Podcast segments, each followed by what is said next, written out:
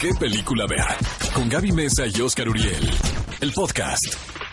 Esto es ¿Qué película ver? Un programa de Cinépolis por XFM 104.9 y entramos de lleno a la sección de noticias. Mi querida Gaby Mesa con Z se viene bajando del avión. Del bueno, ahora coincidimos en el aeropuerto, muy curioso.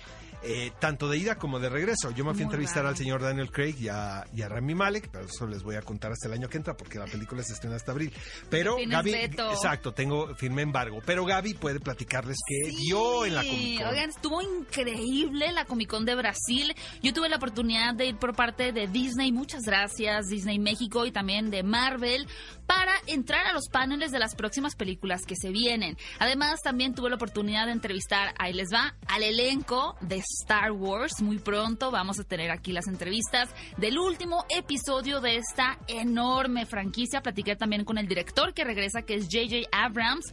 Y por otro lado, platiqué con creadores de películas de Pixar. ¿Qué tal está el pietaje de The Eternals, la verdad? Mira, el. Eternals es como una gran apuesta por parte del presidente de Marvel, que también platiqué con él, Kevin Feige. Nunca había visto en mi vida una audiencia y un público tan energético como en Brasil, ni en Comic Con San Diego, ni en la D23, de verdad es vibrante. Entonces, cuando el, el presidente de Marvel presenta este avance, la gente enloqueció, pero a nivel personal, yo ni entendí, no entendí como qué estaba pasando porque en realidad son solo como pedazos de momentos que han filmado, pero Realmente no, no, había llevan pies mucho tiempo de rodaje, exactamente. No, no, no había una coherencia, digamos, narrativa en lo que vimos, sino que eran pequeños fragmentos.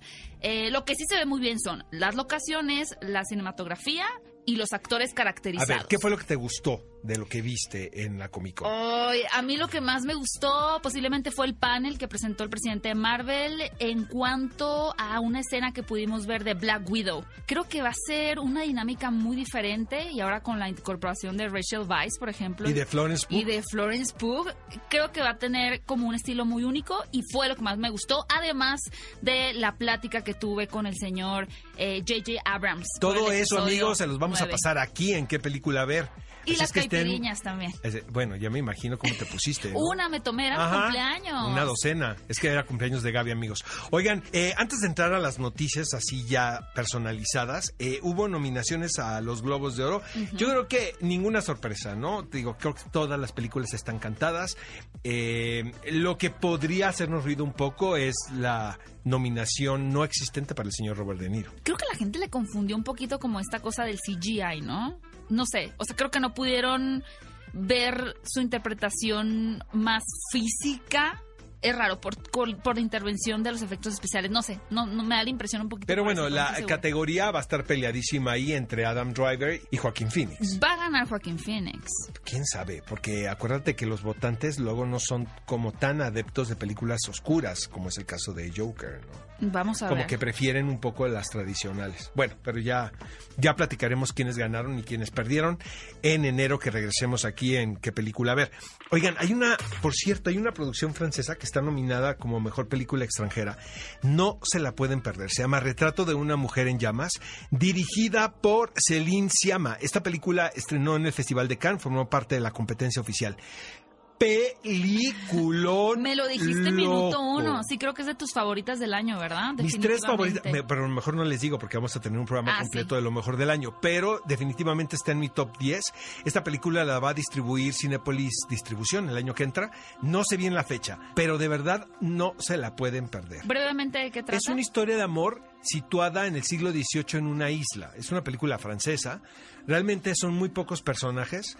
Es la madre, la hija y luego viene una pintora, porque en aquel entonces, pues para la gente que tenía dinero, ¿no? Contrataba un pintor. Sí, para el Entonces, retrato familiar. Exactamente. Cuando no había eh, selfie. Cuando no había selfies ni, ni nada de eso.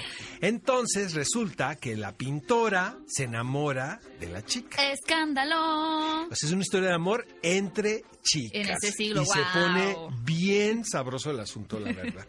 Padrísima, porque es esta Adela Nel, una de las actrices, quien por cierto fue pareja de la directora hace muchísimos años. Y luego le habla para protagonizar esta película. Qué bien, mucha historia detrás de esa, de esa película. Oigan, cinéfilos, qué polémica tenemos alrededor de Aladino. Primero, hace algunos días les contamos que el actor Mina Masud estaba batallando muchísimo para conseguir trabajo. Después de dar vida a Aladín, pues ya al parecer nadie lo busca, no Pero lo es que no, le- pero no ha ido a un nada. solo casting. Ya lo, ya lo declaró. Que o sea, ni no siquiera hay- no se queda, sino que no lo llaman para castear. O sea, le dieron la espalda 100%. Pero es que no le dieron la espalda. Lo que habla es que sigue habiendo mucho racismo en la industria. Y justamente esta semana se anunció que Disney está planeando hacer una película spin-off, es decir, que parta de live action de Aladdin, pero ahora contando la historia del personaje del príncipe Anders. ¿Recuerdan este príncipe que intenta conquistar a Jasmine de una manera muy tonta? Es un como un príncipe muy bobo. Pues Disney al parecer tiene la intención de hacer una película de ese personaje, lo cual generó mucho ruido en redes sociales justo por esta situación de que Mina Masud hacer Aladdin pues no tenga trabajo y le estén desviando la atención a este otro señor que sería interpretado por Billy Magnussen para que tenga un rol protagónico. De ahí que comenzaran a generarse este tipo de tópicos sobre el racismo y que solamente a veces Disney quiere contratar actores blancos. No estoy de acuerdo yo con eso, pero entiendo de cierta forma la polémica. Y la producción de The Batman sigue dando de qué hablar, amigos. Eh, esta semana se integra al reparto Peter Sasgar, que es un espléndido actor. Tengo mucho miedo de esa película. Eh, pues es que siguen sumando gente, mala. Es que son reparto. Son muchísimos. Tantos actores Exacto. que siento, o tal vez va a ser muchos cameos. Pero Pero, a diferencia de los otros anuncios, aquí no se dijo qué personaje va a interpretar Peter Sasgar. Pero, pues siempre pasa algo, ¿no? Entonces su esposa, Maggie Gyllenhaal, Ajá. resulta que sube una foto cuando están rapando al marido. Mm. Y dice, ya tiene, por lo menos ya va a la mitad, ¿no? Justo eso- va a la ah, mitad. lo que ella da a entender Que va a interpretar a, a dos caras. Es que sí, claro, pues sí. Pues ya me imagino el regaño que le pusieron a la esposa, ¿eh? Por parte del estudio. no, ¿no habrá sido planeado? No, Yo no, Luego sí no, son no, muy no, no, para nada. Fíjate que la foto se veía muy, muy, pro- casual. Exacto. Y aparte recordemos que antes se había empezado el rumor de que el actor Matthew McConaughey iba a dar vida a dos caras, pues yo creo que eso ya Pero no sabes qué buen actor es Peter Sarsgaard, ¿eh? Yo siento que es un... No sé por qué no lo ubico Lo van tanto sumando. eh, en la vida real es pareja de Maggie Gyllenhaal y él ha participado muchísimo en cine independiente de los Estados En Blue Unidos. Jasmine lo recuerdo. Exacto. Amigos, y en enero se va a celebrar el Festival de Cine de Sundance, que es uno de los más importantes. Eh, hace muchísimo frío, neva durísimo, he tenido la oportunidad de ir un par de veces. La verdad me gusta mucho, va en un ambiente como muy casual. Y sí, Más relajado. Más relajado que, por- Que Cannes. por ejemplo, ¿no? O, o- o Toronto, Berlín. ¿no? Eh, Tienes que ir en pieles. Sí, hay como un espíritu mucho más independiente No aquí, como mucho cine joven, y ya se anunció la programación. Fíjate que todo el tiempo le dan un lugar al cine mexicano muy particular. Eh, la edición de, de este año fue Harisama. ¿no? Con Esto no es Berlín. Exactamente. Y ahora, amigos, no va una, sino van dos películas. Una que se llama Blanco de Verano, de Rodrigo Ruiz Patterson, quien es egresado del CCC. Su ópera prima va a participar en el World Dramatic Competition. También dentro de esta sección va Señas Particulares de Fernanda Valadez, producida por los hermanos Saga. Y una película que me llama muchísimo la atención es I Carry You With Me, de Heidi Ewing. Fíjate que esta es una directora que se ha especializado más en documentales y esta es su primera ficción.